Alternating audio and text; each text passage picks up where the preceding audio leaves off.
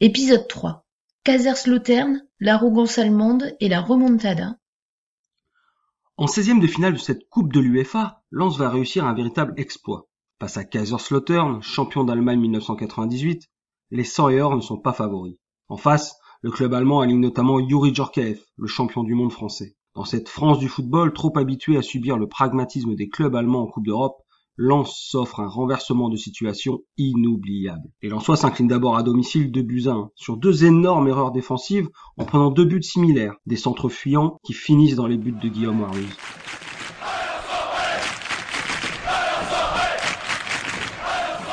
Les Lensois se déplacent en Rhénanie-Palatinat le 9 décembre 1999 avec 7% de chances de se qualifier selon les statistiques UEFA. C'est peu et ça a tendance à agacer Gervais Martel, à qui on ne cesse de répéter que c'en est fini pour son équipe.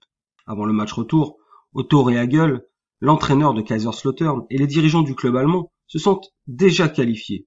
Ils ont une attitude jugée condescendante par le clan sans Bien que courtois, le dîner officiel interpelle particulièrement la délégation lançoise. Les Allemands sont très sûrs d'eux. Gervais Martel est notamment stupéfait de voir les dirigeants adverses déjà évoquer le tour suivant, comme si ce match retour n'était qu'une formalité. Le président lançois revient à l'hôtel voir ses joueurs et lâche l'un des meilleurs discours de sa carrière.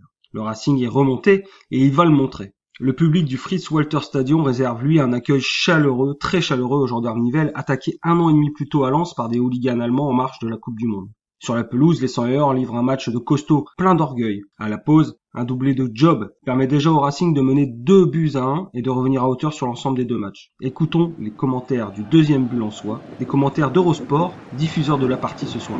L'arbitre qui a laissé l'avantage, qui veut profiter à Niarco. Roll, il semble dans le paquet. Une hésitation et Job pour le deuxième but en soi gêné par euh, Pascal Nouma et qui est-ce qui est là pour... Lance fait peu à peu taire l'arrogance allemande. Le toujours très combatif Cyril Roll en est ravi. Il le raconte dans La Voix du Nord. Kaiserslautern nous avait pris de haut avant le match retour. À l'échauffement, je me souviens que les Allemands donnaient l'impression qu'ils allaient jouer un match amical. On leur est rentré dedans et on les a tapés. Alex Nierko au milieu de terrain avait fait un match de fou. On avait une équipe avec des joueurs qui avaient du caractère, une équipe de bonhommes. Un groupe était né après la qualification difficile face à Tel Aviv. On s'était alors dit les choses. Joseph Désiré Job déchaîné provoque le troisième but. Poussant Strasser, l'ancien Messin a dévié le ballon dans ses propres cages. On joue la 55e minute de jeu, Lance mène 3 buts à 1. Et si les Allemands poussent, Lance résiste. Niarco en contre, dans les toutes dernières minutes, parachève le chef-d'œuvre. Au commentaire, Christophe Jamon. Et il est pas jeu. Alex Niarco qui va aller au bout de son action et qui marque le quatrième but en soi. Alex Niarco, 4 à 1, incroyable. Quel exploit des s'impose 4 buts à 1.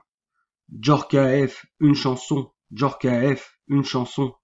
Voilà ce que chante le parcage soi, qui peut chambrer l'attaquant français de Kaiserslautern.